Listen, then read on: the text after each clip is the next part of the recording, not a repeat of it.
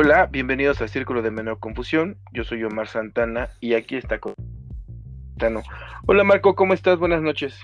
Hola, buenas noches Omar. Soy el optometrista Marco Antonio y muchísimas gracias por escucharnos en este capítulo de su podcast favorito. Recuerden seguirnos en nuestras redes sociales para estar al tanto de nuestras dinámicas y cuando subimos nuevo capítulo.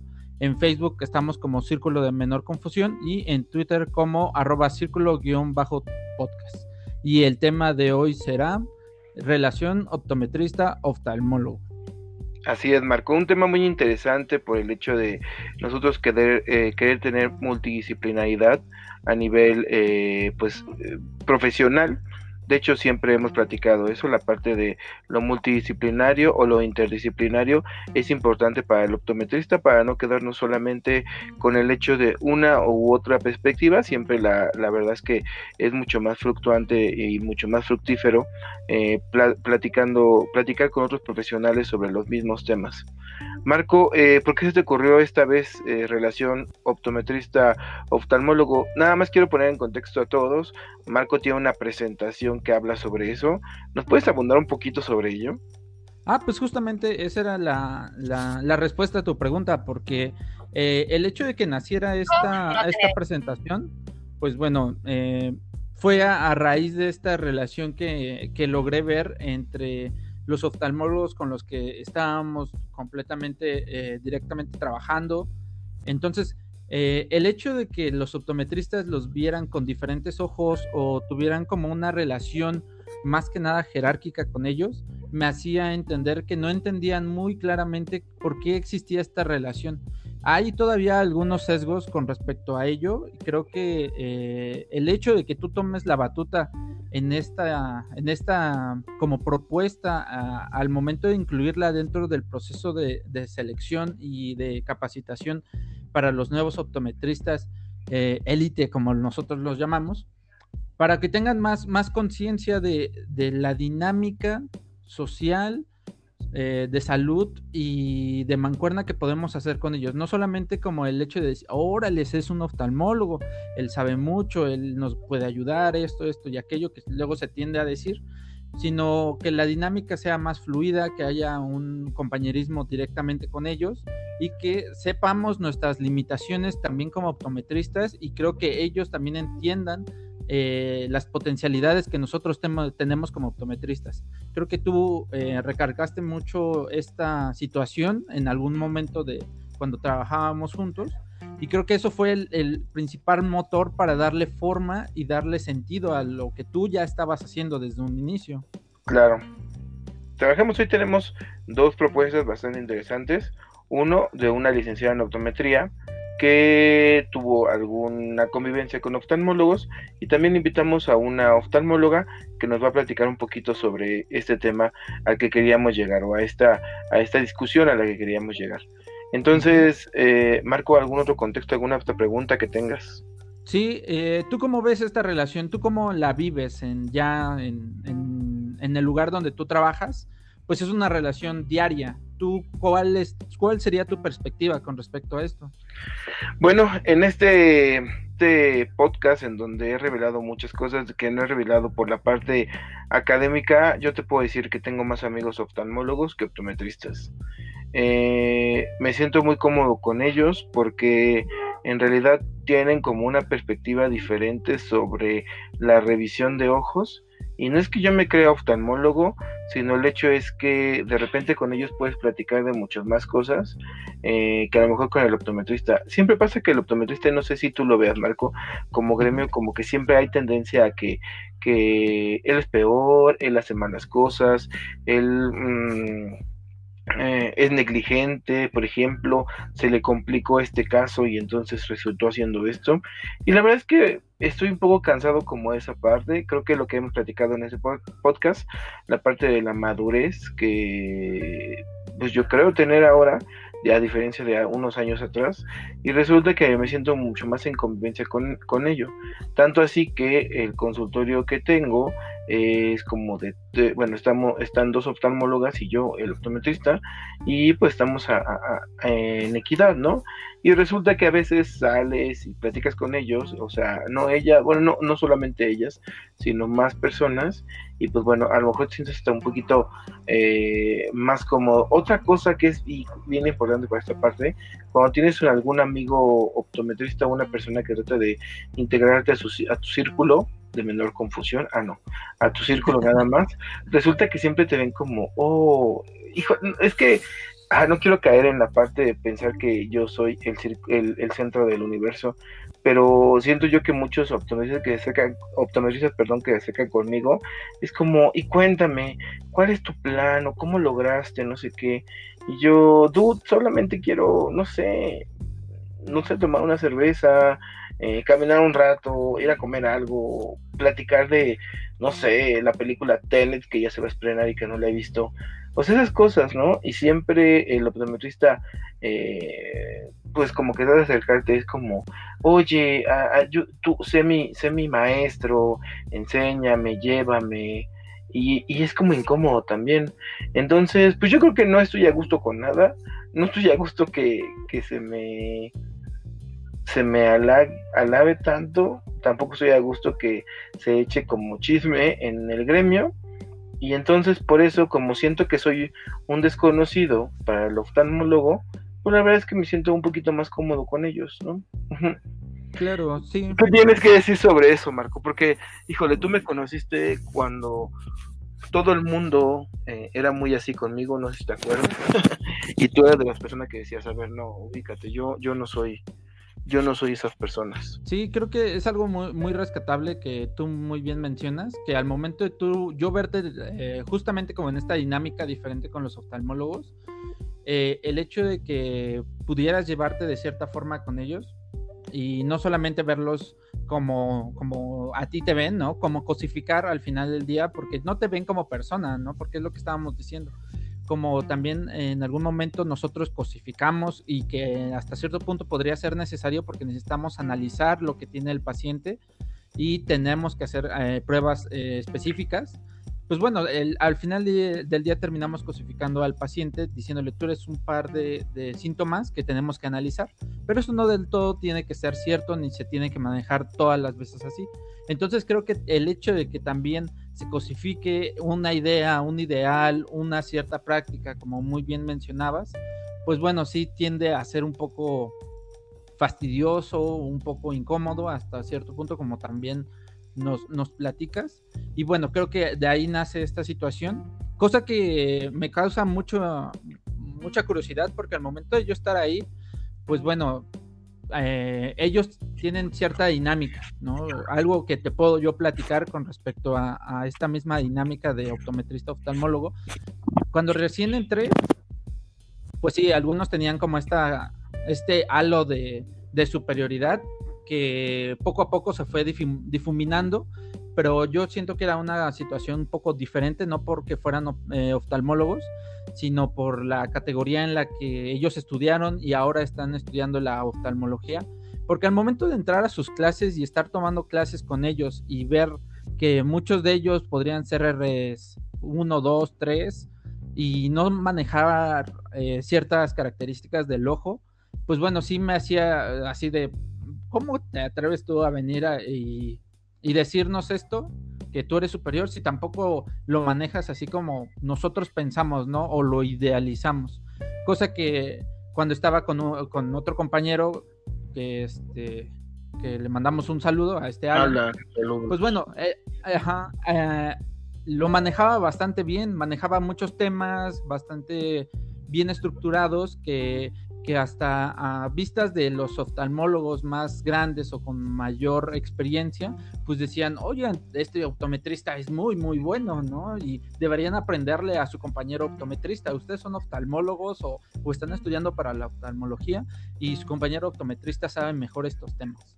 Entonces, eh, creo que eso me ayudó muchísimo a darme cuenta también, porque todos llegamos a, pasar por una situación así, que no necesariamente tiene que ser como de eh, tú eres superior a mí, enséñame, sino de este ámbito de querer superarse a uno mismo y el verse trabado, como lo ya, había, lo, ya lo habíamos dicho en alguno de los podcasts, de que no hay opciones de, de posgrados para optometría, el hecho de que alguien haya superado esta barrera, pues bueno, te hace como querer intentarlo, ¿no? Querer aprender un poquito más de él, solamente como para salir de, la monotonía de, de, la práctica, a lo mejor clínica que lleguen a manejar algunos.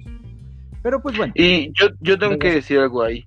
O sea, el hecho es que esta persona que estamos platicando, Alan, eh, no es miado de la misma manera de donde viene. En realidad es em, hasta cierto punto no mal visto, pero es como decir, ay, pero pues es él, ¿no? Ay, pero ¿qué le puede hacer caso? O sea, como que el mismo gremio se da cuenta que la persona ha llegado a, como tú bien dices, ser, eh, tener una perspectiva diferente con respecto a una rama de la medicina diferente, o sea, como en este caso la oftalmología, y resulta que cuando se entera eso, el gremio, la universidad, en este caso la escuela y su escuela y sus maestros, es como, pues aquí no era nada brillante, aquí era una persona X, aquí no llamaba la atención en nada, y dices, wow, o sea, ¿cómo es más importante la perspectiva que tuviste de pasillo de una persona que a lo mejor no sabes si pasó por situaciones adversas en la vida, ¿no? y ahora es desprestigiarlo. Eso es lo que te digo con respecto a la optometría. O sea, amo mucho mi gremio, amo mucho mi carrera, respeto mucho a la parte de los técnicos y hasta cierto punto de los empíricos, pero, o sea, la parte de los licenciados somos de, ¿qué les es caso? Si es, e, era muy malo, ¿no? Y algo así más o menos me pasó a mí, Marco. O sea, la verdad es que yo era el peor estudiante de optometría y creo que ahora, mm, más que sentirme optometrista elite o un ejemplo a seguir, creo que el ser tenaz y mi trabajo ha hecho que la perspectiva sea diferente, pero en mi universidad resulta que siempre he sido él muy mal alumno, entonces no tengo eh, como una perspectiva grata hacia ellos, ¿no? Sí, claro. Ahora sí que los las personas, como en este caso, como bien mencionabas, los optometristas tienden o no sé, no sé si sea una cuestión de, clase, porque al final del día, ah, como mencionas, los oftalmólogos, la mayoría que yo conozco son de instituciones privadas, que salieron de instituciones privadas, entonces tienen una forma de manejarse diferente. Todos tienen dinero, ¿no? La mayoría.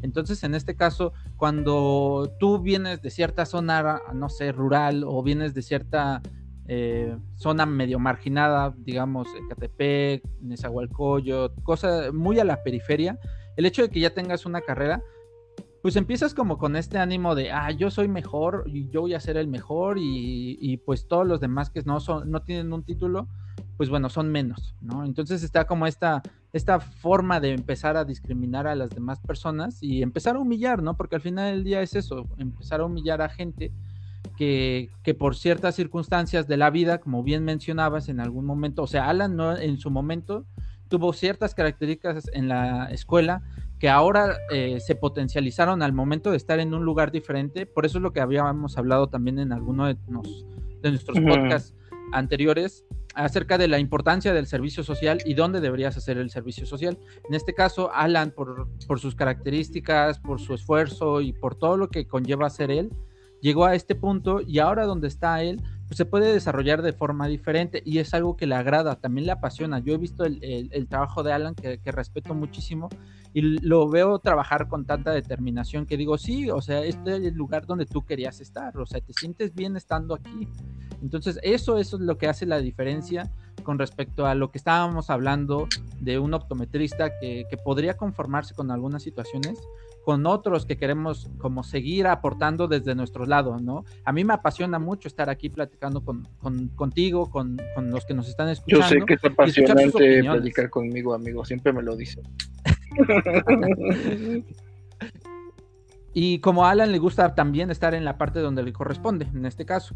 Entonces, pues bueno, esa es una de las Oye, entonces, ayúdame a concluir una cosa. Resulta que entonces los oftalmólogos vienen de una clase social más arriba que el optometrista. Es un punto bien interesante y difícil de tratar, ¿no? No todos son así, me queda claro, y muchos vienen también de la de un estrato socioeconómico intermedio. Yo creo que nunca abajo, pero bueno, intermedio sí. El primer punto. Y lo segundo, la mayoría de los optometristas somos de un estrato intermedio económico y bajo. También completamente cierto. De, de hecho, nos veíamos, ¿no? O sea, oftalmo, güerito, ¿en dónde trabajaba, trabajabas? Yo sigo trabajando ahí. Y el, y el, y el optometrista era morenito, ¿no? Este, bueno, entonces me quiere decir que la perspectiva de que uno eh, vea, vea, o hasta cierto punto, mejor dicho, no desprestigie a su compañero está relacionado por la clase social, o sea, que el optometrista que a final de cuentas dice, no, pero él no sabe, ah, pero él era un, no sé, este, mujeriego, ah, no sé, pues él era, este, un borracho, por ejemplo.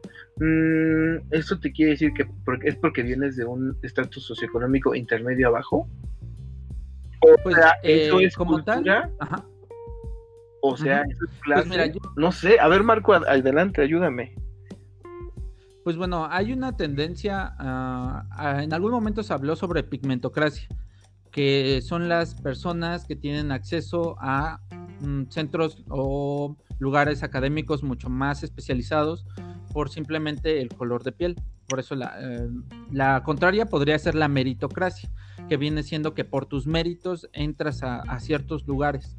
Entonces, pues, eh, puede ser un poco más como entre cultural y como sí como clase social, porque bueno, si analizamos al optometrista promedio, podemos darnos cuenta de que en primera no querían optometría. En segunda, es eh, fue su tercera opción o fue su pase reglamentado su tercera opción o no sé cómo se manejen otras. No, en, en, la UNAM solamente son dos opciones. Ah, bueno, la segunda opción.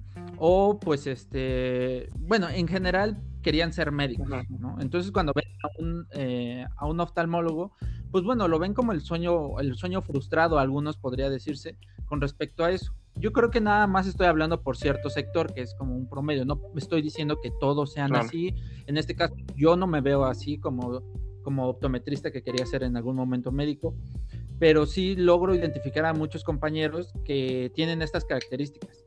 Algunos sí llegan a considerarse como de, ya me superé, pues bueno, no voy a dejar que me superen los demás, como esta onda mucho de, competitividad, pero competitividad mala, ¿no? De yo no voy a dejar que suba el otro, pues te voy a quitar para que no llegues a subir y seamos competentes los dos, sino que es más, más agresivo, que tiende mucho por lo mismo de los pocos lugares que existen donde nos podemos incluir en, una, en un sector profesional.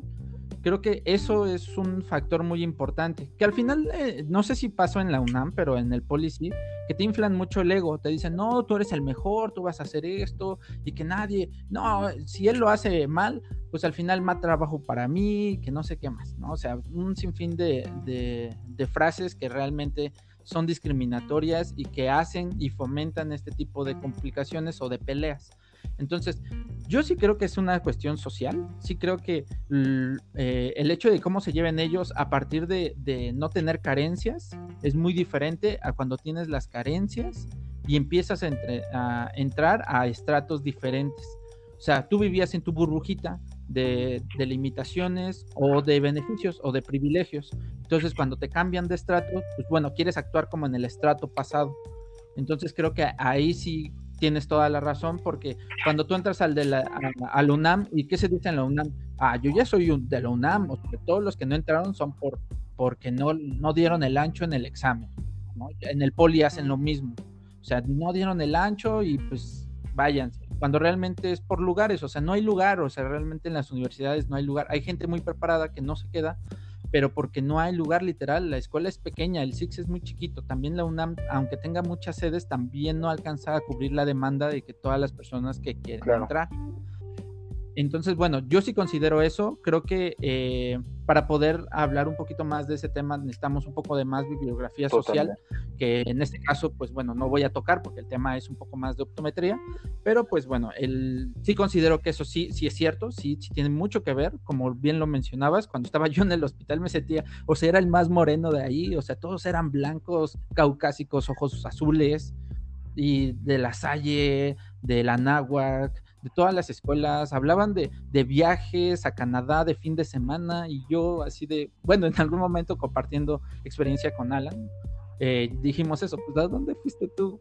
Ah, pues yo fui a Tepo.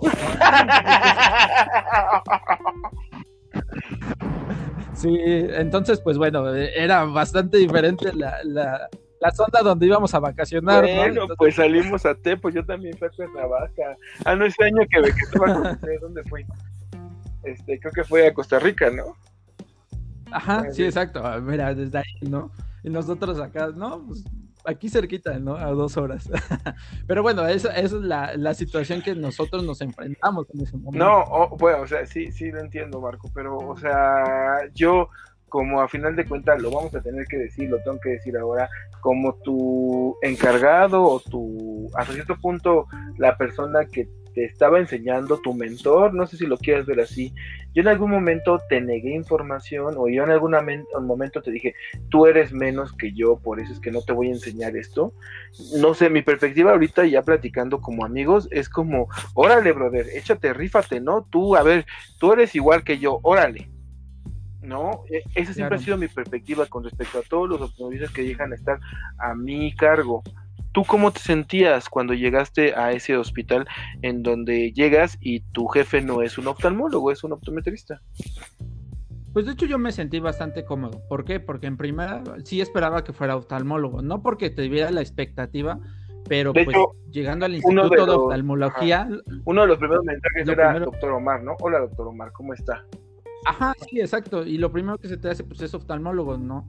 Ya cuando te conozco y veo que eres optometrista, pues bueno, a mí me da un respiro y digo, ah, pues bueno, podemos hablar de los mismos temas. No me siento tan mal eh, estándole respondiendo a un oftalmólogo que estando con un colega. Para mí esa es, eh, una situación importante. Después de eso, creo que lo que tú bien mencionabas con respecto al acceso a la información, pues era bastante obvia. Eh, en este caso, a mí me gustaba mucho esa situación porque, bueno, no se le cerraba las puertas a nadie que quisiera entrar. Tú dices, en algún momento llegaste a comentar, si alguien te invita para un, proyecto de investigación, adelante. Si alguien te invita para trabajar, adelante. Si te quieres llevar bien con los oftalmólogos, adelante. O sea, fue una situación bastante importante que te, es, como, fíjate, es, es una pedagogía bastante...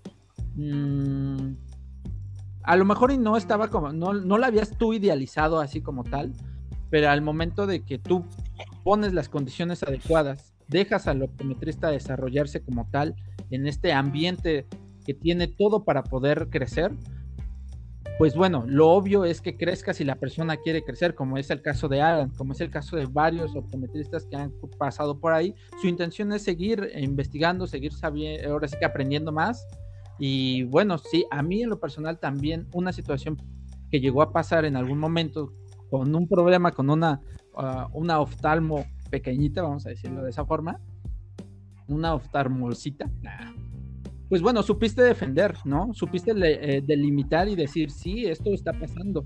Y no, tampoco te vas a pasar con, con mi pasante, y vamos a resolver esta situación. Entonces creo que eso fue algo bastante claro que dejaste y que bueno, al final del día es bastante bueno para cualquier optometrista que le interese seguir avanzando dentro de este, este proceso académico. Oye, y la otra cosa, ¿te acuerdas que yo siempre te preguntaba que cómo te sentías, que cómo veías el programa, que cómo, o sea, porque no están para saberlo a todos los que escuchan, pero soy brutal en las sesiones académicas del servicio. Y yo creo que Marco lo vivió porque repitió como tres o cuatro veces el mismo tema. Estamos sacando los trapitos al sol, bueno, yo. Este, sí, más bien tú. Este, yo creo que eso está bien, ¿no? O sea, la parte de ser rudo académicamente está padre. Bueno, el tema que yo te decía es que yo siempre le preguntaba cada, no sé, a lo mejor cada mes o cada mes y medio le preguntaba a Marco, ¿y tú cómo ves? ¿Te gusta el servicio? ¿Crees que falta algo? ¿Crees que le, tú le pondrías algo más?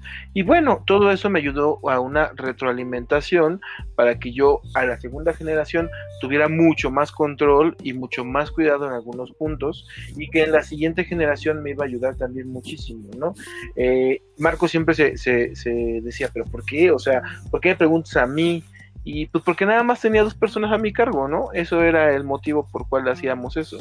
Pero pues bueno, o sea, también esa parte pedagógica natural, no bien pensada, ayudó a que esta relación entre OO, entre diferentes O's, oftalmólogo optometrista, bueno, fluyera bien, ¿o no, Marco? De hecho, eh, el, yo siempre he visto como la, a lo mejor y como tú dices, ¿no? A lo mejor no está tan, tan, tan formalizada o tan bien estructurada la forma pedagógica en la que empezaste a dar el, servicio social, pero realmente para algunos teóricos de, del aprendizaje, en este caso a mí me gusta mucho un, sociólogo que habla de eso, un, un brasileño, que explora esas partes de, la pedagogía que en este caso tú desarrollaste bastante bien. Y pues bueno, el hecho de que tú nos exigieras lo suficiente como para saber a nivel de un oftalmólogo varios temas, pues bueno, nos ponías en el, no al tú por tú, porque al final del día la, preparación es diferente, quiero que quede muy claro esa situación también, pero sí como para poder entablar diálogo con él, o sea, si, está, eh, si este es mi trabajo, como bien decías en este momento, en ese momento más bien, mi trabajo son ellos, yo quiero que ellos sean algo, un representante de lo que yo he trabajado, pues bueno, lograste que eh, los oftalmólogos supieran respetar a todos los optometristas que hemos estado al cargo y pues bueno, se desarrolló esta dinámica que ya después pudimos yo en este caso ya hacerla de forma más bibliográfica y eh, instruirla ya directamente a los clientes pasantes para que pues bueno, se puedan dar cuenta de que están en un lugar que no todos van a estar y nunca o muchos no van a poder llegar a estar y que la deberían de aprovechar, ¿no? Para saltar de esta clase social en la que estamos inmersos a otro tipo de clase. Bueno, pues bueno, vamos con la entrevista. Estamos con, bueno, tuve el gusto de, entrevistar a Mariana Urdapilleta. Ella es eh, médico y tiene la especialidad en oftalmo, la alta especialidad en estrabismo. Y pues bueno, nos prestó unos minutos de su tiempo para platicar sobre esto. Entonces, Marco, vamos a escucharla. Claro, vamos a ello. Quédense en círculo de menor confusión, amigos. Dos, tres. Hola y bienvenidos a otra entrevista de Círculo de Menor Confusión. Estamos ahora con la doctora Mariana Ordapilleta. Ella es médico y es cirujana oftalmóloga con alta especialidad en estrabismo. Hola doctora, ¿cómo estás? Buenas noches. Hola Mar, ¿cómo estás? Bien, gracias. ¿Y tú? Muy bien, doctora Mariana, la quisimos contactar el día de hoy porque tenemos un tema que es relación optometrista-oftalmólogo y quisiéramos como la parte de una perspectiva eh, de una oftalmóloga especializada en estrabismo con respecto a este tema. Eh, doctora, primero, ¿nos podría contar usted quién es? Bueno, pues em, yo soy oftalmóloga que egresada del Conde de Valenciana, hice tanto mi mi especialidad de oftalmología como la alta especialidad en estrabismo en esa misma institución. Y desde ahí me quedé trabajando ahí ya. Ahorita actualmente soy la adscrita remunerada del, instituto. Entonces, pues, por ahí ando y ahí fue como nos conocimos también trabajando. Claro. Bueno, doctor, hay una pregunta muy especial em, acá. Bueno, son varias, pero ¿qué piensa usted sobre los optometristas? Y no desde la perspectiva romántica de, wow, me ayudan, o, no, digo, antes de sesgar su, su respuesta, ¿verdad? Pero ¿cuál es la, la, opinión general de los optometristas desde su perspectiva, desde su trinchera, desde ser oftalmóloga? Pues no es por ser romántica tampoco. Tú sabes que mm, yo escasea un poco de romanticismo. a mí me parece que me parece que los optometristas sí son la mano derecha del oftalmólogo por muchas razones y que a veces se, se bueno que mucho ya se está subestimando tanto el trabajo de ustedes como el nuestro también por pues el comercio y todo hay muchas cosas que no podemos hacer los oftalmólogos de, de forma tan, tan buena o adecuada como la, que hacen los, los optometristas, aunque hay cosas que se traslapan mucho, yo creo que eso es lo que puede a veces ocasionar esa pequeña discusión que hay en el pues en, en México, ¿no? Porque en otros países también sí está muy separada o, la división entre uno y el otro. Y aquí en México, pues es muy frecuente que tengo tres optometristas que recetan gotas de antibiótico como si a, un paciente como si tuviera, si le pudieran diagnosticar una alergia o una infección. Y pues también puedes ver a oftalmólogos que pueden adecuar lentes de contacto por experiencia y a lo mejor no tienen tanta, tanto conocimiento y pudieran en algún momento cometer una iatrogenia, ¿no? En ambos lados. Y he escuchado de los dos, de los dos lados, o sea, he escuchado pues pacientes que llegan maltratados porque pues fueron con varios optometristas y les dieron, no sé, antibiótico con esteroide y el esteroide les causó glaucoma, por ejemplo, ¿no? o, o al revés, oftalmólogos que pues a lo mejor estaban ofreciendo un lente de contacto que anticuado y ya hay otras opciones mucho más cómodas, efectivas eh, para, para su visión. Entonces, creo que lo correcto, como se hace en otros países, es pues que eh, los dos nos este, ayudemos mucho y que cada quien cumpla como su parte en lo que es la, la educación y la salubridad no, es que salubridad no es la palabra, pero lo que me refiero es que, que un paciente sea sano visual, sí requiere del, del común acuerdo de, de, ambas partes y que cada quien haga su trabajo, ¿no? Claro, que los dos pensemos siempre en pro del paciente y no cual sea otro motivo, ¿no? Claro, y saber cuándo llegamos a nuestro límite, ¿no? Porque pues como te decía, hay como cosas que sí se traslapan, bueno, que son juntas, que podemos hacer los dos, por ejemplo, una, una refracción básica, muchos oftalmólogos lo sabemos hacer bien, refracción en niños y hasta indicaciones eh, eh, de cómo refractar o cómo grabar un niño puede a lo mejor ser mucho más este, especializado por el oftalmólogo, especialista en, en, estrabismo o en pediatría, a diferencia de un optometrista pero y ahí es donde a lo mejor luego vienen las peleas y donde se empieza como uno a pelear el trabajo, pero pues no debería de ser así. Creo que los mejores lugares donde siempre he trabajado y la idea que tengo es pues eh, trabajar en conjunto y, y pues sí, este, en un hospital en el que trabajo hay un optometrista muy bueno y a veces tenemos pues graduaciones diferentes de los niños y pues yo sí les pregunto así como, a ver, vuélvelo a refractar o, vamos, o a ver, dime qué te salió a ti y, y, valorar qué es lo que nos está saliendo o por qué nos está saliendo diferente, sin ser como ataque, ¿no? Porque también luego parece así como de, ay no, la oftalmóloga dijo que está mal, entonces le voy a tirar a loca y le voy a decir que ella está bien. No, pues tampoco se trata de eso. Claro, la situación es que no, deberíamos de no tomar las, las cosas de manera personal, o sea, es solamente cuestión de trabajo y pues en beneficio del paciente, ¿no? Entonces si hay que hacer una rectificación, eh, pensaría que no debe haber problema por eso. Oiga, doctora, esos, esos, comentarios que acaba de decir, esas palabras que acaba de mencionar, nos hace mm, pensar en dos preguntas. Uno, este podcast está dirigido para licenciados en optometría y nuestro título, em, aunque digamos en la jurisdicción de salud de México no está tan bien, no, no está bien visto, de hecho está prohibido, pero se nos enseña a medicar y tratar algunas cosas. Me queda claro que no, vamos, no, no se trata a nivel optométrico, por ejemplo, glaucoma, ¿no? Hipotensores y menstruaciones. Pero, ¿qué opina de eso? Es lo primero. Y lo segundo, usted tiene la alta especialidad en estrabismo. Hay algunos optometristas que se dedican a hacer terapia visual ¿Nos puede decir también cuál es su perspectiva y su punto de vista de cuando existen, em, digamos, como periodos largos de actividad visual o de terapia visual en los pacientes y cómo ha sido su experiencia al revisarlos o al que lleguen eh, a su consultorio?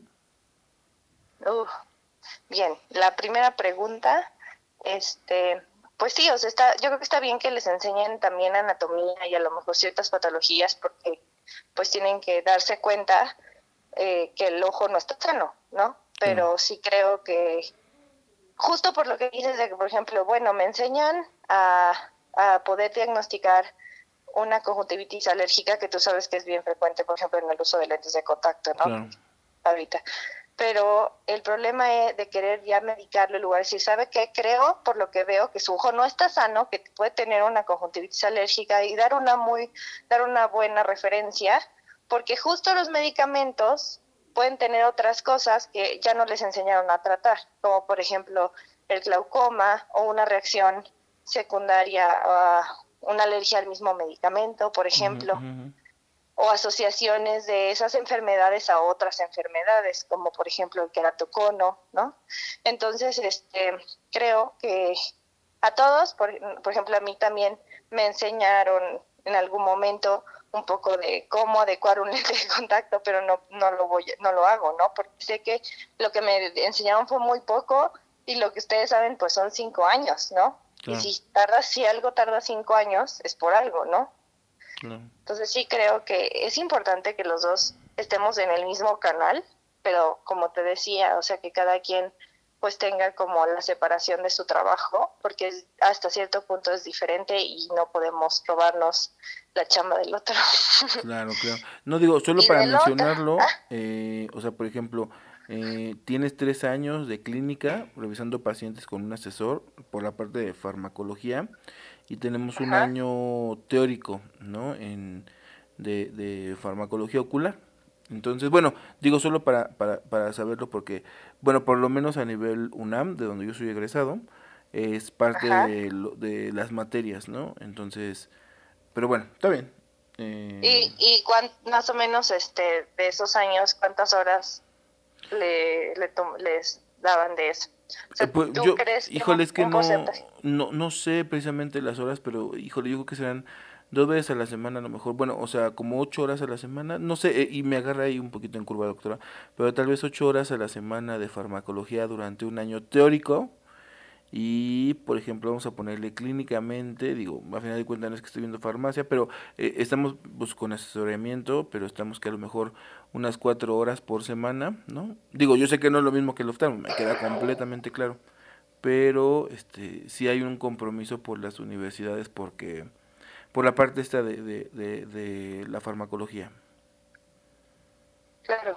Sí, pues sí, es que sí, claro, sí es importante, ¿no? Por la situación. Pero, pues sin embargo, digo, yo no sé cómo, cómo se maneja y también depende mucho de la persona, porque tú sabes que cada, cada persona es un mundo y hay distintos optometristas y distintos oftalmólogos. Pero pues sí, o sea, sí nos ha llegado. Yo creo que eso es mucho lo que causa luego la, la discusión que pareciera que estamos teniendo, que es eso, esa situación de dónde está la línea en donde, donde yo tengo que, que pues que dar la indicación al paciente o la que tú le tienes que dar, ¿no? y sí es, sí es importantísimo que, importantísimo que sepan la, la farmacología la, las, los ojos, pero pues sí, o sí creo que tiene como algunos, a lo mejor en el pasado, y ha pasado tanto que ahora en tu generación ya les dan más esas, esas materias, porque sí, o sea, esa situación de, de diagnóstico y de tratamiento sí me ha pasado más ya. Muy sesgado. de más edad, sí. Claro. O sea, ya personas... Y también, pues a veces se necesita, o sea, hay lugares donde no hay oftalmólogo y el optometrista tiene que tener, hacer el trabajo de todo, ¿no? Claro. Ay Dios, ¿escuchaste eso? Sí, está tremendo la lluvia hoy en este en este día lluvioso en la Ciudad de México. Y con respecto Para que nadie salga el grito. Nadie salga el grito, por favor. sí, y, ya hasta se me olvidó porque por eso esto que me dio el, el trueno. Ah, la, eh. la, otra pregunta era dirigida para eh, si usted tenía conciencia de que existen eh, departamentos sí. o... Sí, sí, ya la, la segunda sí, sí lo recuerdo, eh, sí los conozco. Y pues ahí vamos a entrar también en otro debate porque yo creo que depende mucho de la escuela de estrabismo en la que tú, la que tú estás. Em, existe como un alta de personas que ya se están pues asociando mucho a lo que se llama terapia visual. Y todavía hay algunos, entre ellos yo estoy un poquito em, pues en duda de que estas cosas funcionen también por falta de estudios y de tiempo de, estudio de estos ejercicios, aunque también ya hay muchos que se ha evaluado que no son funcionales, ¿no?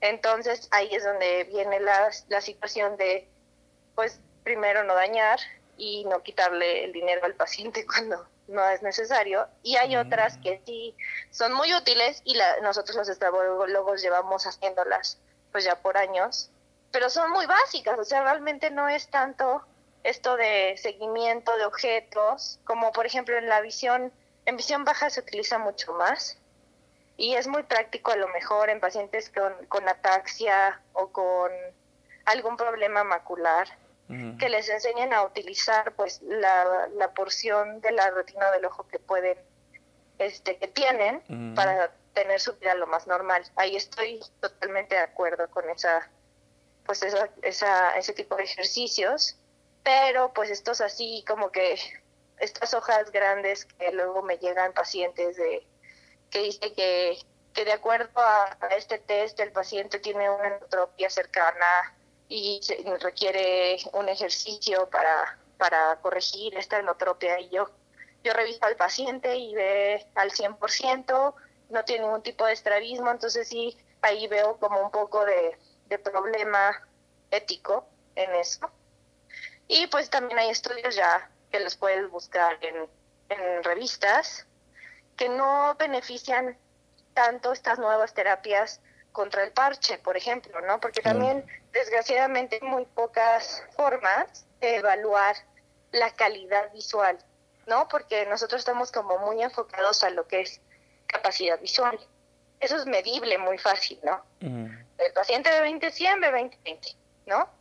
Ah, ya existe un poco de lo que es el, este, hacemos ahorita la palabra cuando eh, los, eh, dice este las escalas de grises y todo esto eh. sensibilidad al contraste ¿Eh?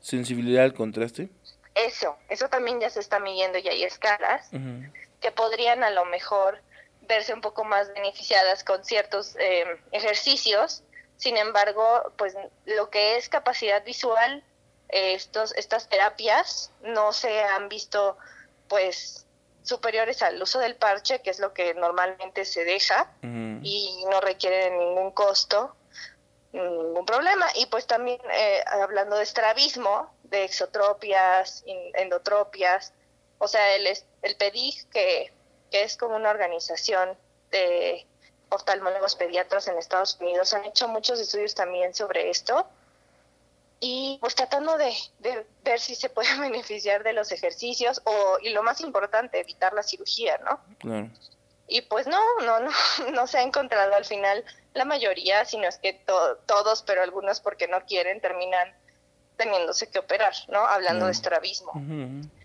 Y pues la capacidad visual pues se tiene que entrenar y esa normalmente se hace con parche. Existen ejercicios rojo verde que se hacen, que se pueden bajar en la tablet. Eso ya se está como estudiando. Aparentemente, unos estudios dicen que hay cierto beneficio y otros que no. La estereopsis, por ejemplo, desgraciadamente, ningún estudio ha demostrado que algún ejercicio pueda mejorar una estereopsis perdida por alguna razón, ¿no? Ya sea estrabismo, ambliopía o algunos que nacen estereociegos que son son extremadamente raros, ¿no? Pero, o sea, desgraciadamente los estudios no, no marcan ningún beneficio, ¿no? hacia los ejercicios. Pero el conocimiento de las pruebas como el TITMUS, el RANDOT y todo esto, pues es, es muy interesante y muy importante y este en Estados Unidos es más común que eso sea como área del optometrista. O sea, ya como que el al oftalmólogo ya llega el optometrista y le dice, el paciente tiene una endotropía de tanto, este, estereopsis de tanto, eh, bueno, si tiene endotropia no va a tener estereopsis, pero estoy dando un ejemplo, ¿no? no, mejor decir una exotropia intermitente para que tenga sentido el ejemplo. Tiene una exotropia intermitente de tanto, con una estereopsis de tanto, que fusiona de lejos y de cerca y tal cosa, ¿no? Entonces todo eso, es que son pruebas muy útiles para conocer pues también lo que yo te decía, calidad visual, ¿no? O sea, no es lo mismo eh, tener a lo mejor un 20-20 que tener un 20-20 estereoscópico, ¿no? Claro. Entonces, pues eso es algo que poco a poco creo que tenemos que investigar más. Y pues sí, obviamente entre los dos seguramente va a salir mejor, pero mm, también darnos cuenta, aunque nos duela y nos guste, ¿no? Porque pues hay muchas intenciones buenas de querer de que esto funcione y dedicarme a esto, pues leer un poquito y darnos cuenta que en verdad le puede ser de utilidad o no al paciente, ¿no? Claro. Sí, lo, lo, el comentario ahí son los pasos de Skeffington, ¿no? Los 21 pasos de Skeffington, yo creo que ah, ha, leído eso y yo no tengo tanta conciencia de eso, la verdad es que me siento un poco neófito, bueno, más que la parte de, de lo que estudié en la carrera, pero este pues bueno sí este ha habido hay centros no que en realidad tienen a los pacientes durante año y medio dos años trabajando sobre estos puntos no pero bueno. Exacto sí. Muy bien creo ahí que es donde no. donde, ok sí totalmente de acuerdo. Pero bueno eh, platicando sobre todo esto, pues hemos coincidido en algunas cosas que principalmente el beneficio va a ser con el paciente, doctora. Y pues le agradecemos mucho su tiempo por, por brindarnos esta entrevista a Círculo de Menor Confusión. Usted nos puede, muchas gracias. Usted nos podría dar algún eh, situación de contacto, alguna red social, algún correo electrónico, teléfono para poder referenciarle pacientes si es que nosotros tenemos alguna situación o preguntar algunas dudas. Y nos gustaría escuchar un último comentario con respecto al tema que le acabamos de, de bueno, de, de plantear relación optometrista-oftalmólogo. Muy bien. Pues mi, mi correo es salud, saludvisual22 arroba gmail.com y ahí pueden mandar siempre correo, incluso si quieren una cita y se les dan sus datos, se le dan los datos sin problema. También me pueden buscar en Instagram como doctora Mariana Ordapilleta, que es mi nombre y mi apellido, que es un poco extraño, pero ahí te, tú si te lo sabes, igual lo puedes escribir ahí abajo para que no esté tan complicado. Y pues finalmente mi mi este pues mi comentario final es que pues somos un equipo que cada uno que tenemos como un conocimiento que, que compartimos pero eso es lo que por eso es que somos un equipo que porque compartimos cierta información y hay otras partes en las que pues ya nos toca cada uno nuestra chamba no y el estrabismo es y así como la terapia en tu caso también es un área como negra de la oftalmología y de la optometría, ¿no? No, cualquiera le gusta. Y este es muy interesante el conocimiento de pues todas estas situaciones que no solo son capacidad visual y sí requieren pues de una de un conocimiento extra para para su manejo. Entonces, pues cualquier duda que tengan aquí estamos y pues ustedes saben que los optometristas con los que yo trabajo, yo los quiero mucho y no no es por romanticismo y siempre voy y les hago preguntas que no de las de cosas que no tengo idea y viceversa, ¿no? Yo creo que siempre hemos hemos trabajado bien y, y, estar como codo a codo sin estarnos peleando de si yo le voy a dar esto o le voy a hacer lo otro, ¿no? Totalmente. Pues bueno, eh, le agradecemos mucho y nos vemos en Círculo de Menor Confusión.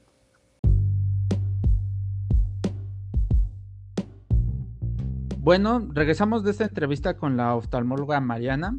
Y pues bueno, les recordamos que nos sigan en nuestras redes sociales. Ya tenemos grupo de Facebook para todos los que eh, gustan de, de, saber más sobre nuestras dinámicas. Ahí ponemos varias cosas nuevas y pues bueno, pueden integrarse a grupo de optometristas Elite de Círculo de Menor Confusión. Así como también ya tenemos Patreon por si alguno de ustedes quiere apoyarnos con algún tipo de suscripción. Igual... Eh, ya ahí vienen especificadas las, las diferentes beneficios que van a incluir dentro de esta suscripción para poder eh, trabajar con ellos y pues bueno, apoyar más que nada este podcast y que nosotros sigamos trabajando. Y pues bueno, ¿tú qué piensas de la entrevista, Omar? Cuéntanos un poco. Pues la verdad es que Mariana, yo, yo la considero hasta este punto mi amiga es una persona que siempre habla como muy derecho y muy las cosas sin tapujo de nada. La verdad es que es una perspectiva como muy buena la que tiene eh, y la verdad es que accedió muy bien. Ella es joven, debe tener, digo, no lo sé, un poco de mi edad o tal vez uno o dos años menos que yo. Entonces eh, es joven, tiene una perspectiva pues fresca de las cosas y por eso decidimos entrevistarla. De hecho, Marco y yo pensamos, y un saludo a Mariana porque seguro va a estar escuchando eso, que ella era la mejor persona para hacer esta entrevista vista, tanto que los dos pensamos en ella eh, de manera individual y cuando alguien lo planteó dijo que era una excelente opción. Así que gracias, este, Mariana, por la entrevista. Eh, no sé, Marco, adelante, ¿quieres comentarnos tú algo? Claro, de hecho igual tengo, este, la tengo en Facebook también a, Mariana y, me parece bastante eh, jovial en algunas de las cosas que ella publica y pues también en su trabajo como, como oftalmóloga, bastante responsable y bastante seria eh, con respecto a esto y creo que sí es, de repente hace algunos comentarios en Facebook que me llaman la atención como esta situación crítica que ella maneja y creo que me, ah, en lo personal también pensé en ella por lo mismo justamente porque ella maneja un tema muy, muy, muy controversial y creo que lo tocaste con, eh, con esas preguntas que le hiciste bastante claro acerca de qué pensaba sobre la terapia visual, que últimamente eh, se ha dado un pequeño boom acerca de la terapia visual y la situación de estrabismo. Ella como, como una persona que tiene una alta especialidad en estrabismo, ¿qué pensaba con respecto a las nuevas tendencias que se hablan dentro de la optometría? Y pues bueno, creo que eso nos dio hincapié a pensar que, pues bueno, como ella bien decía, somos complementarios, ¿no? No somos eh, uno contra el otro, no estamos peleándonos en ningún momento. Y pues bueno, ¿Tú qué piensas con respecto a lo, lo que mencionaba acerca de esto de la terapia visual?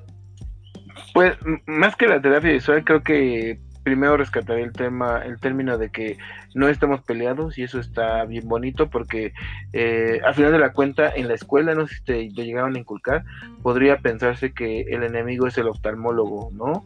Así de, y lo hace el oftalmólogo, no sé, yo me acuerdo mucho de una compañera que decía, ah, ¿y eso quién lo hace? Le preguntaba la maestra, y, eh, ah, pues el oftalmólogo, y entonces ella así de, mm". y, y, era como, como, ¿por qué te enojas? O sea, o por qué negas de alguna manera que el oftalmólogo existe y que es una persona igual de importante que tú o hasta en algunas ocasiones más importante que tú, a diferencia de tú, ¿no? Que tú eres una persona más importante para ciertas partes como la rehabilitación y la prevención, ¿por qué te molestas si, bueno, o sea, al revés, ¿no? Que algún oftalmólogo dijera lo contrario. Entonces, desde la perspectiva de que sepamos que estamos uno a uno, eh, o sea, de que, no somos iguales, pero podemos llevarnos bien, pues está, está bien, está inclusivo, está padre, ¿no? Me gusta. Sí, claro. Sí, de hecho. Y de la eh, parte de terapia visual, amiguitos, yo no creo en la terapia visual. Fin de mi comentario. de hecho, con, respecto a lo que él, ella mencionaba acerca de la relación entre optometristas y oftalmólogos, pues bueno, ahí se nota un poco también la, situación, ¿no? Recordando que yo nada más eh, estoy haciendo mis comentarios con respecto a lo que ella dijo. La respeto muchísimo y la verdad tengo una, un aprecio por ella también. Entonces, pues bueno, dice eh, que los optometristas somos la mano derecha de, de, los oftalmólogos. Para mí eso es erróneo, no concuerdo totalmente con ello, porque no somos, no somos, este, no somos humanos, o sea, no, no podemos hablar de que ella es la cabeza y nosotros la mano. O sea, nosotros somos colegas, en este caso, que nos dedicamos sí al ojo, pero como tú acabas de marcarlo, y eso creo que ese es el punto principal de esto, nosotros como optometristas tenemos eh, limitaciones y tenemos también áreas donde hemos dejado de aprovechar. Personalmente y con mi experiencia con respecto al hospital, pues bueno, sí creo que las refracciones un poco de ellos pues no son del todo así 100% súper buenas, pero no es porque no quisieran, sino porque su mayoría de su práctica se enfoca a lo clínico, a ver pacientes, no a refractar. A nosotros sí nos enseñan a refractar y en este caso en el hospital, pues refractábamos muchísimo o tres veces, o sea, yo creo que en ese año refracté todo lo que jamás va a refractar un oftalmólogo, a lo mejor en, en varios tiempos de su, de su carrera. Y más que nada porque nuestro enfoque como optometristas va dirigido hasta cierto índole, lentes de contacto, rehabilitación, prevención y, alguna, y como algunas cosas como, como pequeñas alergias, cosas pequeñitas, ¿no? Pero ellos sí están enfocados muchísimo a las operaciones, a diagnósticos clínicos, a cosas muy, muy, muy serias que como tú dices, es que, es que se molesta esta chava de que los oftalmólogos tengan que hacerlo todo. Le digo, sí, pero tú también tienes un gran papel que estás dejando de lado. Pero como bien mencionaba en, en el segmento anterior, pues bueno, si todos querían ser médicos, ellos querían ser el que, los que salvan, ¿no? Casi un Doctor House de la oftalmología, saber qué le pasa, ¿no? O sea, algo muy intenso.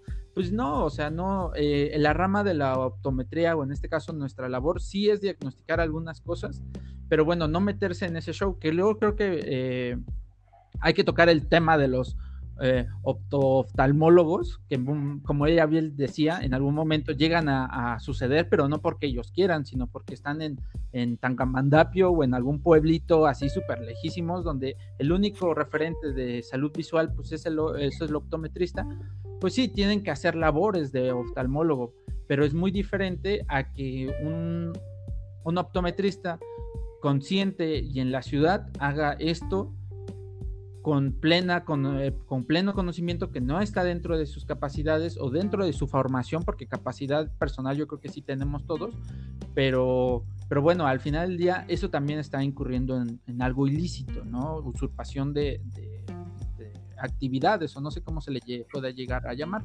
pero sí, bueno, no sé tú qué piensas. Pues sí, sí, cuando tiene la necesidad hay que hacer acciones diferentes, pero cuando estás, pues en este caso, en la comunidad de la, de, la ciudad, pues podría ser la parte de la referencia. Yo creo que sí es una de las acciones totalmente ciertas, claras y precisas. Oye, y con respecto a la TV visual, pues de nueva cuenta, bueno, regreso y, me retraigo un poquito. No es que no crea, pero la verdad es que nunca ha sido bueno eh, y, y nunca he visto como los resultados y tal vez por eso no creo tanto. Pero pues bueno, si está de moda y si está basado en evidencia científica, pues adelante, ¿no? ¿Qué es, ¿Qué es, lo que habíamos dicho en algún momento? Porque ella también lo mencionaba. Es que hay eh, investigaciones que dicen que sí, y hay otras investigaciones que dicen que no.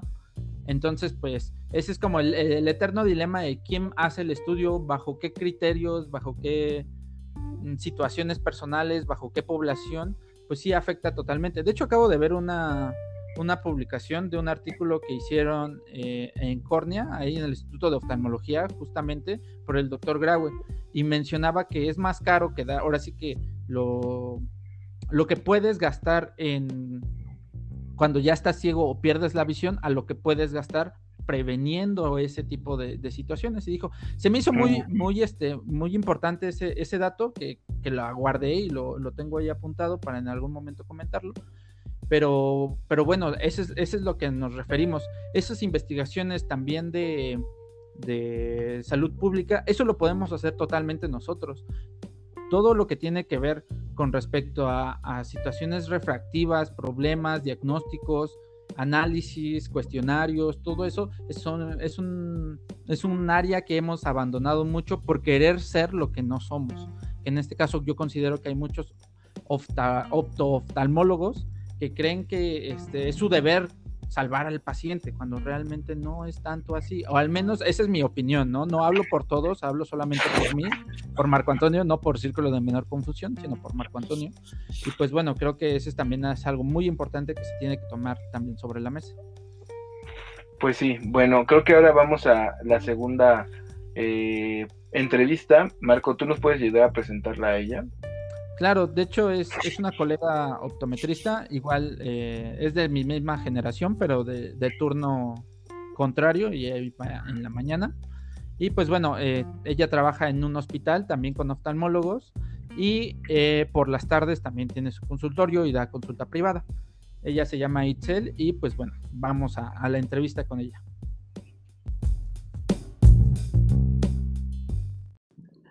Hola, buenas noches, bienvenidos al podcast de Círculo de Menor Confusión. Y pues bueno, siguiendo con el tema del podcast, eh, oftalmólogos y optometristas o su relación entre ellos, tenemos esta vez aquí con nosotros a la optometrista Itzel. ¿Qué tal Itzel? ¿Cómo estás? Hola Marco, muy bien, ¿y tú? Perfecto, muchísimas gracias de poder estar aquí con nosotros y compartirnos un poco tu experiencia. Y cuéntanos, un poco más de tu trayectoria, un poco más de ti. Queremos saber un poco de, tu historia. No, al contrario, gracias a ti por la invitación. Eh, bueno, yo soy licenciada en optometría, egresada del Instituto Politécnico Nacional, hice mi servicio social en el Hospital Central Militar y estuve ahí en el área de prótesis.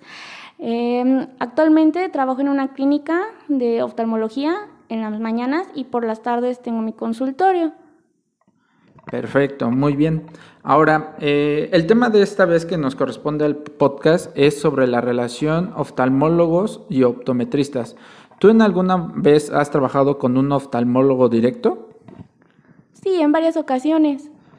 Y mm, básicamente, ¿cómo describirías la relación? O sea, cuéntanos un poco de, de cómo fue ese trabajo que tuviste, cómo fue tu experiencia personal con respecto a ella y pues igual, ¿cómo se llevaban entre, entre ustedes dos? Mm, bueno, pues eh, han sido varios casos. Por ejemplo, em, actualmente pues la relación es muy buena. Eh, también laboralmente siento que nos complementamos bastante bien. Eh, pero bueno, el oftalmólogo es muy abierto conmigo, me explica varias cosas, nos apoya en la consulta, nos deja entrar a las cirugías, estar apoyándolo y demás. Eh, pues han sido más casos buenos que los que los oftalmólogos como que ya no me permiten más allá de la visión y la retinoscopía, que es cuando se limita un poco esta parte. Y, por ejemplo, con los estrabólogos también es muy bueno porque he conocido estrabólogos que saben refractar muy bien. y es importante sobre todo porque la mayoría son pacientes pediátricos. Yo siento que el vínculo, eh, aparte de, que la relación debe ser buena, también es un complemento, porque finalmente nosotros podemos aportar en pruebas de visión binocular, pruebas sensoriales y ellos en la parte anatómica, patológica. Y la idea, pues finalmente de que estemos trabajando juntos es tanto nuestro conocimiento y todo lo que podamos aportar, como el conocimiento de ellos y todo lo que puedan aportar para que el paciente se lleve el mejor tratamiento. Claro, sí, como ese complemento que, hacemos entre las dos áreas, aunque los dos nos dediquemos a lo mismo, pues no vemos lo, las mismas situaciones en cada paciente. Y con respecto al trato, ¿tú crees que el hecho de que ellos hayan tomado más años para poder llegar a ser oftalmólogos y que tú con la licenciatura tengas eh, un conocimiento similar o parecido al que ellos manejan, ¿crees que existe un trato diferencial? ¿Te has sentido en algún momento discriminada o que tengas o que te hayan tratado de una manera como medio inconveniente o medio incómoda? Sí, claro, pues desafortunadamente sí eh, han sucedido en varias ocasiones que te comento, son como más herméticos. Yo respeto y admiro todo lo que han hecho en su, en su profesión, pero también eh, nada más es como, eh, ¿nos puedes apoyar con la visión? Sí, y listo. Y pues considero que nosotros podemos ayudar en mucho más. Y aparte de ayudar, pues siento que no se le debe de cerrar esa oportunidad a nadie de explicarle o compartir alguna experiencia o conocimiento. Finalmente, pues nosotros no nos vamos a dedicar a lo mismo. Claro, sí. De hecho, ese comentario, ese último comentario me hace recordar en algún momento ahí cuando yo estuve en cierto hospital, pues bueno, eh, tenía que explicarle al paciente, porque en este caso era un paciente muy nervioso, en qué trataba la prueba de la topografía corneal. Eh, cuando llegó un oftalmólogo y escuchó que yo estaba explicando la prueba, pues simplemente me regañó y me dijo, oye, ¿qué estás haciendo? Tú no deberías estar explicando esta prueba. Yo quiero tomarlo de la mejor manera y decir que pues no era el lugar, ¿no? No era el momento ni el lugar adecuado para explicarlo, pero para mis fines de que el paciente estuviera más tranquilo, pues me ayudó bastante. ¿Tú en algún momento te han limitado en esta misma situación o te han dicho tú no debes de hacerlo? Sí, también en un estudio de campos visuales, igual el paciente tenía varias dudas, pues ya sabes que es un estudio largo, requiere de mucha atención y para que el paciente entendiera de la prueba y la prueba pudiera salir de manera confiable, pues me tuve que explicarle y demás y entraron de igual forma y me dijeron que por favor me limitara a hacer mi trabajo. También me sucedió con una ecografía y como bien comentas, pues no es la manera de decir las cosas. Finalmente es responder las dudas del paciente y lo respondemos porque tenemos el conocimiento y las bases. Obviamente no vamos a responder algo que no sabemos.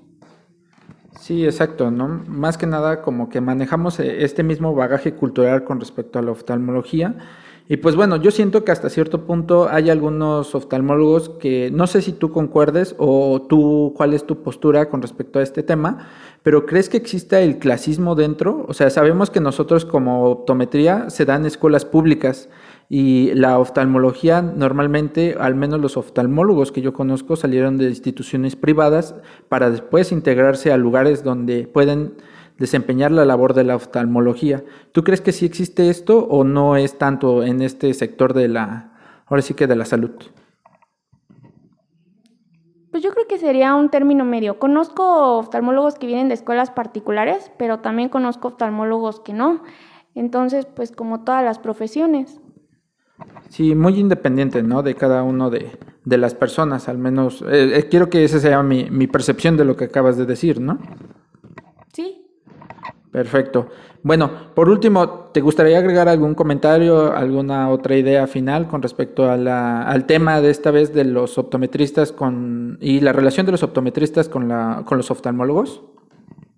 Sí, claro, pues considero que la relación es importante, no solo por el hecho del aprendizaje y demás, siempre en el consultorio va a llegar un paciente que requiera ser canalizado con un oftalmólogo, ya sea por una catarata hasta por una retinopatía diabética, un desprendimiento de retina o cuando tienen ya un glaucoma muy avanzado que serían prácticamente urgencias oculares, un traumatismo y demás. Nosotros pues somos del primer nivel de atención, pero podemos canalizarlo perfectamente y esto pues va a ser una gran diferencia en, en la visión y en el ojito de ese paciente.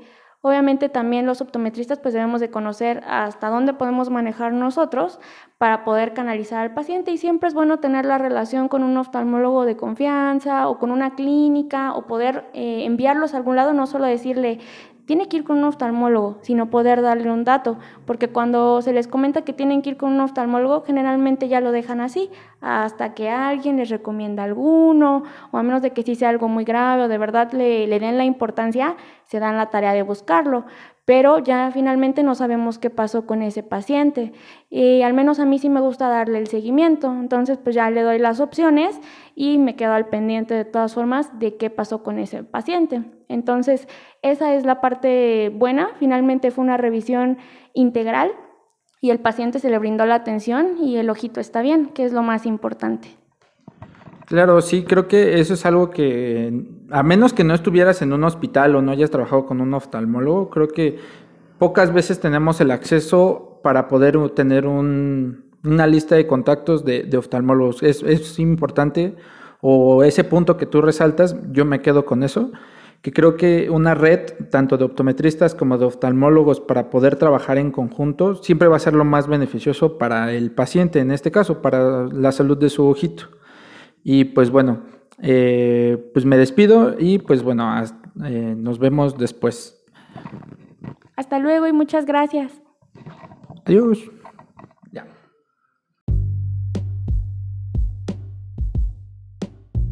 Pues regresamos de esa interesante entrevista con una licenciada en optometría, ya es egresada, ¿verdad? Ya es licenciada en optometría. Ajá, sí, exacto. Eh, eh, hospitalaria, vamos a ponerle así, que era justamente uno de los temas de cómo empezar a unirnos los optometristas que trabajábamos, por ejemplo, en un hospital o en convivencia con un oftalmólogo. ¿Tú crees que es importante que nos reunamos eso, este Marco? A final de la cuenta, ¿tú eres un optometrista hospitalario?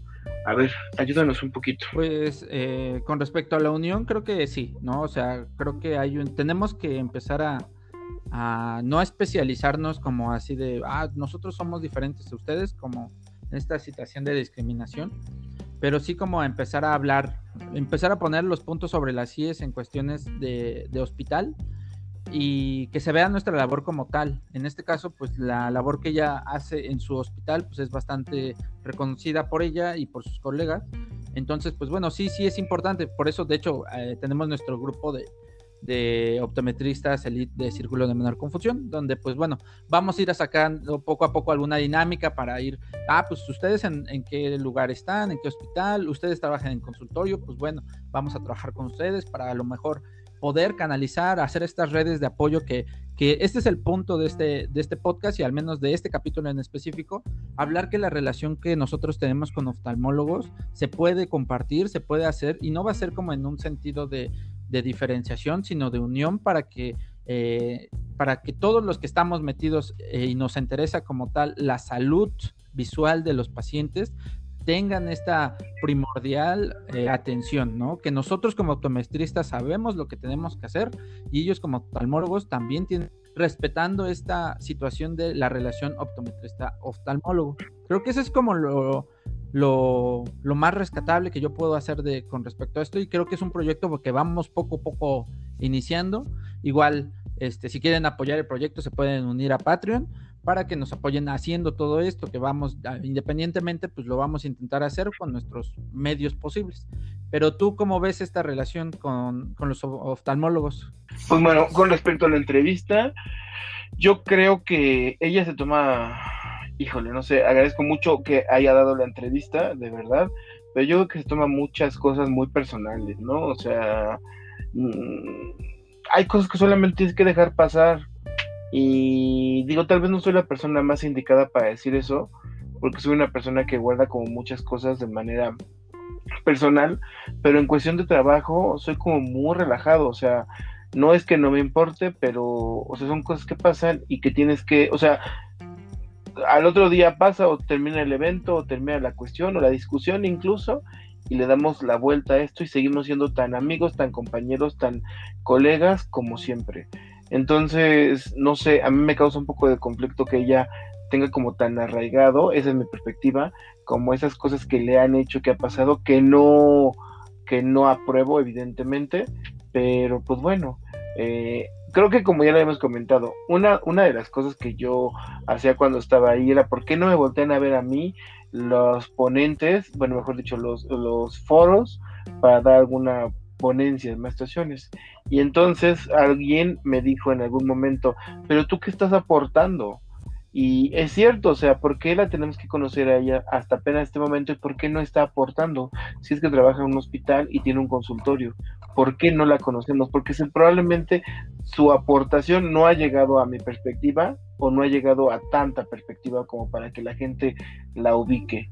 Y pues nada, o sea, mi, mi, mi perspectiva es, pues tómalo y sigue tu pausa. Así. O sea, no lo absorbas, no lo digieras, no, no lo hagas tuyo. Solamente déjalo pasar si es que no tiene gran importancia. No sé, eso es lo que yo pienso, Marco. ¿Tú qué opinas? Pues bueno, eh, creo que el, cuando hacemos alguna crítica con respecto a alguno de los invitados, pues siempre se les ha dado, eh, se les ha indicado que siempre hemos sido muy respetuosos con ellos. Y creo que esta es la misma situación, ¿no? Como en este caso a ella en algún momento, pues bueno, se le hizo una indicación que, a mí también se me hizo en algún momento, que creo que llegamos a tener cierta plática con respecto a esa, esa misma mm, como evento que no fue como lo mejor. Y pues bueno, el caso es que se me acusó de otra cosa que no era totalmente lo que me, a mí me estaban regañando en ese momento. Pues bueno, a mí se me hace un poco mala onda, como en esa onda de, de este, pues los oftalmólogos son chidos, ¿no? O sea, no, no, tampoco los podemos santificar y decir, sí, todos los oftalmólogos son las mejores personas, ¿no? Porque cada uno es individual, no podemos hablar ni por todos los optometristas ni por todos los oftalmólogos. Entonces, en este caso, pues bueno, eh, en algún momento, ya después de la entrevista, pues, me llegó a, también a comentar que en su trabajo no debería usar bata, ¿no? Le dijeron, no, no, tú no usas bata. Mm, ¿por qué? Si a mí en la universidad me pedían bata. No, tú no uses bata, ¿no? Llegó a tal punto que le compraron mejor una filipina como tipo para enfermera, así de, mira, te compré esto para que fuera tu uniforme, ¿no? Así como, mm, y en este caso, pues sí, ya ahí sí puedo alzar la voz y decir, es que no te está tratando como una igual, como lo que estábamos hablando también de la mano derecha del oftalmólogo. O sea, eso es algo que tenemos que trabajar nosotros como optometristas. Y esta unión de optometristas que estamos como intentando hacer para poder potenciar, eh, digamos, los congresos que en algún momento tú estás haciendo, como esto, este evento de, de optometría hospitalaria, que se den cuenta y que se alce la voz con respecto a que no, no, no somos tu mano derecha, somos también especialistas de la salud a los cuales nos tienes que consultar y somos también parte de, en esta red de, de, consulta, que ellos sí manejan bastante bien y creo que es algo que yo este, me quedé con ello porque veía a R3 pidiendo consejos a R1 y R1 pidiendo consejos a R2, o sea, realmente era una situación bastante proactiva donde, donde se, se, decía, pues bueno, a lo mejor yo no lo estoy viendo, mi ojo no lo está viendo, pero a lo mejor tu ojo sí, porque yo te considero igual o, colega o lo que sea. Y pues bueno, esa situación a mí me gustó mucho, a diferencia, como bien lo mencionabas, de no, es que tú estás tonto, ¿no? O tú no sabes de esto, o, o tu trabajo está mal. Entonces, pues bueno, eso sí está como medio feo, pero bueno, en la red que estamos haciendo nosotros vamos a intentar que no se logre esto, que no se logre eh, este tipo de envidias o de situaciones, sino que aprendamos uno de los otros y pues bueno, para hacerlo como mucho mejor, ¿no? Como que ir quitando las... Oye, y comen... Ajá. O sea, el comentando tu comentario, pero si en realidad a ella se le pidió y en su contrato dice que haga exclusivamente eso con ese tipo de vestimenta y así, y ella acepta, ¿cuál es el problema? Es que eh, creo que ese es el punto. Porque si en, si en el contrato tú lo firmas y dice, no puedes usar bata, pues bueno, sí tienes razón, ¿no? O sea, viene en un contrato, viene especificado y si tú lo firmas estás de acuerdo. Pero cuando ya estás en la práctica clínica, es como si a ti te dijeran, ¿no? Ya en el hospital, te dijeran, no, es que tú, los todos los optometristas no van a usar bata, ¿no? De hecho, hubo un pequeño revuelo con respecto a eso también en, en el hospital, ¿no? En algún momento llegamos y nos llegaste a comentar, si en algún momento les piden que se quiten las batas, no se las van a quitar, ¿no? Y cualquier cosa, pues va sobre mí, ¿no? Y yo dije, ah, por eso es otra cosa que yo respetaba, porque tú respetabas muchísimo la profesión y por lo cual te ganaste eh, mi respeto en ese momento, porque dije, pues sí, está, está respetando lo que somos. Somos unos profesionales de la salud que estamos aquí también y también necesitamos este reconocimiento. La bata en este momento se está volviendo como un icono de reconocimiento y de que también nosotros somos profesionales de la salud. Creo que ese es el punto. Pero pues bueno, no sé tú qué piensas pues no se quitaban la bata que se iban a comer tacos con ella, obviamente, por eso mismo, ¿no? Eso es lo que sí, sí, pues, ¿dónde se guardan los, los tacos? Pues en la bata. en la bata, evidentemente. Bueno, pues ahí está la estación, ¿no? También eso está mal, ¿no? O sea, porque es una protección al final de la cuenta la bata, pero bueno. Wow, qué buenos comentarios, Marco. Pues no sé, este, algo que más quieras comentar sobre Itzel. Itzel me dijiste que se llama. Sí, exacto. Pues bueno, creo que este. Hola, Itel. Ningún comentario es eh, como contra ti. Creo que es, bueno, no sé si contra ti, sino por el hecho de que eh, yo trato de tomármelo como mucho más relajado, eso, esas cosas, ¿no? Sí, sí, sí. Y eh, al final del día, pues queremos que todos nos tomemos las críticas que aquí hacemos como eso, como una crítica nada más constructiva. A lo mejor y de repente podemos ser un poquito más suaves, un poquito más fuertes con esta con ese tipo de crítica, pero al final del día no es como para destrozar a la persona y decirle, "No, tú eres el peor optometrista o tu labor está mal." Para nada, no, ese no es el fin del podcast para nada. O sea, creo que es fomentar esta unión y esta cooperación entre nosotros, viendo nuestras diferencias y aceptándolas, porque no, no puedo decir que, todos los optometristas estamos en las mismas situaciones y no pisamos el mismo suelo. Unos están más arriba y otros más abajo y desde donde podamos vamos a hacer nuestra labor.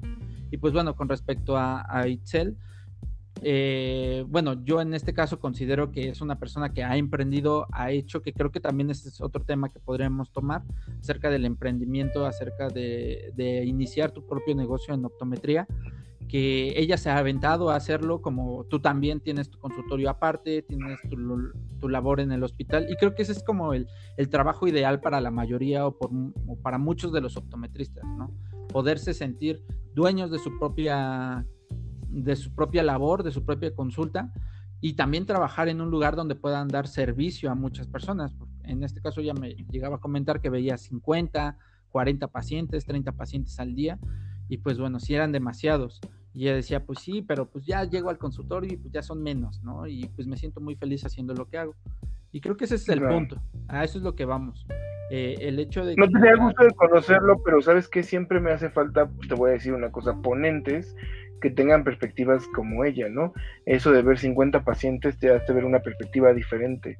Entonces estaríamos bien y esperemos seguir en contacto después para justamente este tipo de eventos que vienen, pues que van a ser este año, pero pues bueno, por cuestiones eh, no cierto, virológicas, pues, se cancelaron. Entonces, pues bueno, muchas gracias por ese contacto. Sí, ahora sí que la, vamos a invitar para que, de hecho es muy buena haciendo prótesis, igual haciendo todo ese tipo de, situaciones. Y pues bueno, igual podemos invitarla para, para estos nuevos, o no sé si lo vayas a hacer en línea el próximo año, pero pues bueno, hay... No lo sabemos, amigo, todavía está detenido. Pero sí, eh, bueno, regresando al tema, eh, el hecho de que ella aprenda mucho de ellos, que se lleve bien, que sepa trabajar con ellos en conjunto, pues es a lo que tenemos que aspirar todos, no porque sea lo mejor en este caso para nosotros, a lo mejor y no nos cae muy bien el oftalmo, pero pues para el paciente es lo mejor. Y creo que esa hay que reconocer hasta dónde llegan nuestras capacidades y no porque no podamos aprender más, sino que también legalmente, hablando ya de, de la ley, pues estamos impedidos hasta ese punto, que es algo que nosotros tenemos que ir luchando, ¿no? En algunos países eh, los optometristas hacen las, cirugías refractivas. Aquí no se hace, pero bueno, en otros países sí se hace, ¿no? Entonces, es muy diferente la situación de optometría en muchos países que, que a lo mejor, y, fíjate que he estado viendo las estadísticas, y hay muchos escuchantes también de Perú, un 4% de los que nos escuchan son de Perú, entonces pues les mandamos un fuerte saludo hasta allá, hasta Sudamérica, hasta, hasta Perú, y esperemos que alguno de ellos se pueda contactar con nosotros, pues para platicar un poco también sobre, sobre optometría eh, en otro país, ¿no? Que es lo que nos interesa para ir uniendo un poco este tipo de, de labor que de Perú y hablando de optometría, me encanta cómo le dicen a los lentes de la casa de caja de pruebas, le dicen lunas. Mm, no sabía. Y yo, ¿qué? Sí, las lunas. Y yo, Ok. ya después entendí que estaba diciendo los lentes de la caja de pruebas. Así es. Digo, seguramente nosotros también decimos muchas cosas que ellos no entienden, pero pues también estaría bien padre eso, ¿no? Tener a estos eh, colaboradores internacionales para que nos digan cómo le dicen a cada una de las pruebas cosas. Y pues bueno, parte de la optometría eh, latino, ¿no? Latinoamericana, latina, claro. Sí, exacto. Pues bueno, creo que eh, el tema este, es un poquito extenso, pero pues bueno, ya pudimos desglosar un poco este tipo, este tipo de ideas acerca de, los oftalmólogos que, que atraviesan una cuestión social también, ellos como tal, como parte un poco más privilegiada, podría decir. Pero pues eso no nos limita a nosotros, tenemos que seguir uniéndonos, tenemos que seguir uniendo esfuerzos para poder este, eliminar estas barreras y pues bueno, no endiosar a los, a los oftalmólogos tampoco, nosotros también tenemos nuestra labor y hay que enfocarnos en esto. Claro. Pues bueno, entonces vamos cerrando este círculo de menor confusión, Marco, ¿te parece bien? Claro que sí. Tu último comentario. Bueno, pues entonces, eh, mi último comentario, eh, pues sí, como, como bien lo concluimos en esta parte, profesional de la salud, hablando con profesional de la salud, perspectivas diferentes sobre un mismo tema y colaboración, colaboración mutua siempre, ¿no? Entonces, eh, padre, padre llevarse bien con oftalmos, feo que el optometrista eh, haga de menos al optometrista mismo, pero pues bueno, hemos aprendido a convivir en eso. Sí, exacto. Y formando y proponiendo en este caso foros como estos para la unión, ¿no? Del optometrista. Exacto. Pues sí, nada más, ya como mi último comentario es, ese, que creo que podemos unirnos sin pelearnos, tenemos puntos de, de, discusión que se tienen que tomar con eso como discusión, y si en algún momento tenemos algún roce con algún oftalmo o algún opto-oftalmo que llegue estando ahí creyendo ser oftalmo, pues bueno, hablar y con él y entender, entender las circunstancias por las que está y pues bueno, intentar hablar un diálogo, entablar un diálogo y pues bueno, decir por qué está bien, por qué está mal o cualquier situación. Y pues bueno, invitarlos por de nuevo a nuestro nuevo grupo de optometristas elite de Círculo de Menor Confusión. al igual si quieren apoyarnos eh, con Patreon, ahí están las ligas o igual haciendo alguna aportación vía PayPal a cualquiera de las dos cuentas que tenemos. Y pues bueno, eso sería todo de mi parte. ¿Tú, Omar? Todo muy bien, amigo. Muchas gracias y buen inicio. Ah, no. Buena semana. claro. Sí, y feliz Día de la Independencia. Ah. Bueno, feliz Día de la Independencia también. Pues bueno, nos vemos hasta el siguiente capítulo. Bye. Bye.